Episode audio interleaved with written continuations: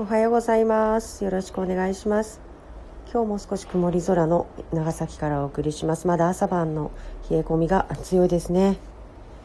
今日のテーマはですね、あ、おはようございます。皆さん。新型コロナの新規感染者数が長崎県内ではまだ1週間ですね、えーと、ゼロが続いていますというお話と、そして、えーと、今日はですね、マイ佐世保パスというのが2月から販売されております。これについて少しお話できたらいいなと思っております。はい。えー、マイ佐世保パスなんですけれども、これ、1000円でチケット2枚綴りのものと、2000円で、えー、チケット4枚綴りのものがあの、出てますね。一つが、こう、佐世保バーガー編ですね。あ、とったかさんおはようございます。ちょっと待ってくださいね。はい。あの、もともとは佐世保港町グルメチケットというのがあってですね、え、ー、と、そのグルメチケットを電子化してメリットを広げたものですということでした。こちらの、え、ー、と、パスが、あの、こちらのパスというのが、そのマイ佐世保パスなんですけれども、もともとあった、えー、コンベンション協会が、あの、もともと佐世佐世保市のあの導入されていた、あの、港町グルメチケットは、あの、おはようございます。おはようございます。よろしくお願いします。遅くなりました。あ、いえ、大丈夫です。えっ、ー、とですね、あの、これが、あの、電子マネーのような形で、あの、使えば使うほど、だんだん残高が減っていくっていうタイプだったんですけど、今回出たマイ佐世保パスに関してはですね、あの、チケットが減っていくっていう形になってそうです。で、何がすごいかというと、あの、画面にちゃんとこう、あの、代金、あ、まあ、そのパスを使うとですね、あの、スタンプを押すっていう形で店舗の方で、あの、スマートフォンの画面に、こう、ポンと刻印をするんですね。そうすると、あの、購入しましたとか、このチケット使われましたということで、こう、要するに非接触型の、つまりその、あの、新型コロナに完全に対応した、あの、周遊パスが作られているということなんですね。で、あのまあ、民間でですけれども、長崎市内でも、あの、ランチパスポートっていうのがあると思います。あれは、あ、小出さんおはようございます。あの、佐世保の方でも使えるやつなのか、ちょっと私、あの、詳しく知らないんですけれども、ああいったものもですね、こうして、こう、そのうち、あの、アプリ化されていくんだろうなと思います。もう何よりもこうして、あの、もともとあるサービスをすぐに、あの、コロナを見越して、あの、非接触型に、あの、変えていくっていう、その、機動力というか、あの、対応力、まあ、速さですね。これがすごいなと思いました。そして私もぜひ使ってみたいなと思えるような、まあ、サービスだなと思います。この速さはね、いろんな自治体で、まあ、導入するにもきっとお金がかかるんでしょうけれども、あのぜひとも使作っていってほしいなと思います、うん、というお話でした。はい。わかりました。まあ、あの、ね、時代の流れとしてはそそういった方向になると思うんですけど、多分スピード感なんでしょうね。そうですね。うん。まあ、あの、いろんな自治体でですね、そういった、あ、宮島大輔県議もいらっしゃってますけれども、今の話、まさにドンピシャだんですかね。あ今ちょっとあの先生の県議の出現が遅かったので、うん、あんま聞こえてなかったと思うんですけど。あ、私が？あ、あ、いやいや、ああ、県議が。はいはいはい、はい。あ、今、あそうですね。マイ佐世保パスの話をさせていただいてました。あの、早いですねっていうことでですね、対応、対応というか、あの、こういった非接触型のアプリで、あの、周遊する目的のものが出るのが、なかなか早いなと。本来なら長崎市がこう率先していったらいいところを佐世保の方がこう早いなっていう話をさせていただいておりました。はい。はい。で、あの、えっ、ー、とですね、私の方ですね。あの、まあ、久々ちょっとコロナの状況ということをですね、お話しさせていただきたいと思います。はい、で、あの、まあ、昨日も感染者がゼロでした。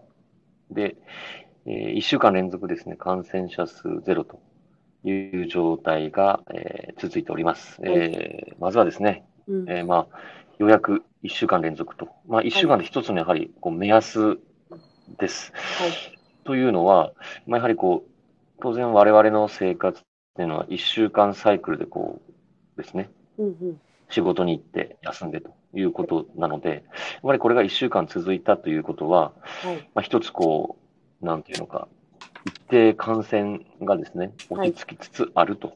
はい。いうような、あの、見方もできると。もちろん油断は、えーしてはならないですけれども、まあ、一週間というのはですね、えーかなり大きな、えーなんというか、まあ、我々としてはですね、うんすごく安心した、安心したというか、はい。まあ、一つの成果かなと考えておりますと。はいで、今の長崎の状況をお伝えすると、えーっとですね、入院者数がここ9名はい。いらっしゃいますと。ただ、もう宿泊施設であるとか、自宅療養の方、こういった方はですね、もうお一人も今はいない。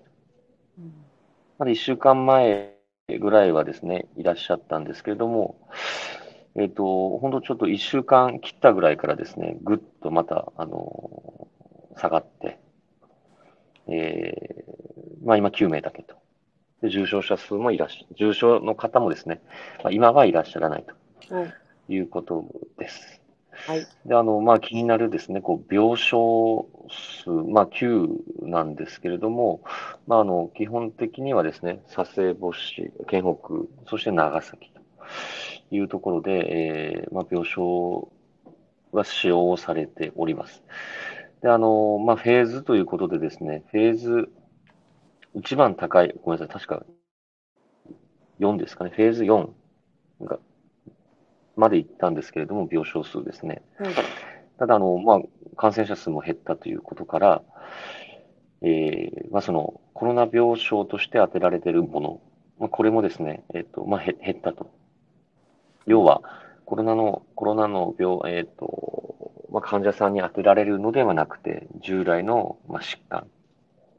まあ、これまでですね、えー各病院が受け入れておられた、えーまあ、疾患の患者さんに対応するようにですね、まあ、各病院が動いているとはい。いうことであります。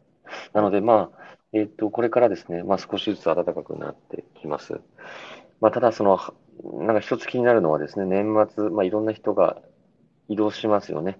はい大学生であるとか、転勤であるとか。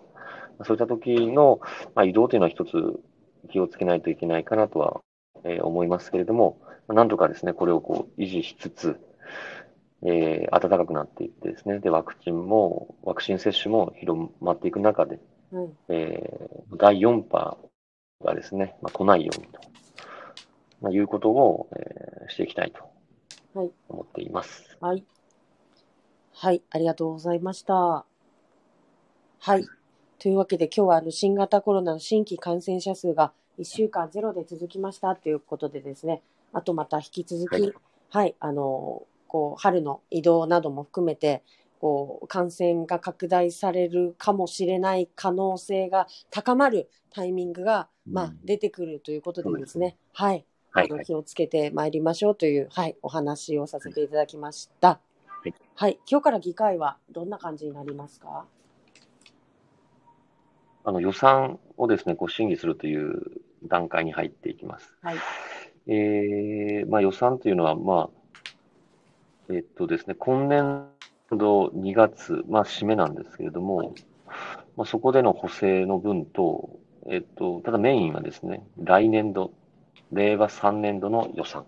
はい、えー来年、どのような形でお金を県として使っていくのかと。はい、まあ、これをですね、しっかりと議論をするいいうことです。まあ、今日は、あの、まあ、そこで議員が、えーまあ、宮島県議も立たれますけれども、まあ、10名ぐらいですね、うん立た、立立って、その、まあ、各議員が気になる話をですね、あ気になるテーマを、まずは議論をすると。で、その後、まあ、あの、各、えー委員会というものに分かれて、はい、えーまあ、所管するですね、部局の、えー議案を、えー議論をすると、まあ、細かく入っていくとはい、いうことです。はい、それが今週の動きです。はい。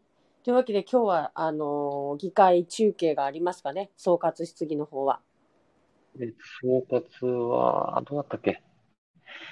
総括はある、あると思い、あると思います。あるはずです。はい。というわけで、あの、はいぜひ、あの、ご興味のある方は、えー長崎県議会のホームページから、あの、中継をご覧いただければと思います。はい。桃太郎さんもはいおはようございます。ありがとうございました。はい。というわけで、はい。本日のお話は以上のようになりますので、はい。また1週間、はい。皆さん頑張って過ごしてまいりましょう。そうですね。頑張っていきましょう。はい。というわけでまた、今日もありがとうございました。はい。ありがとうございました。失礼いたしま。す。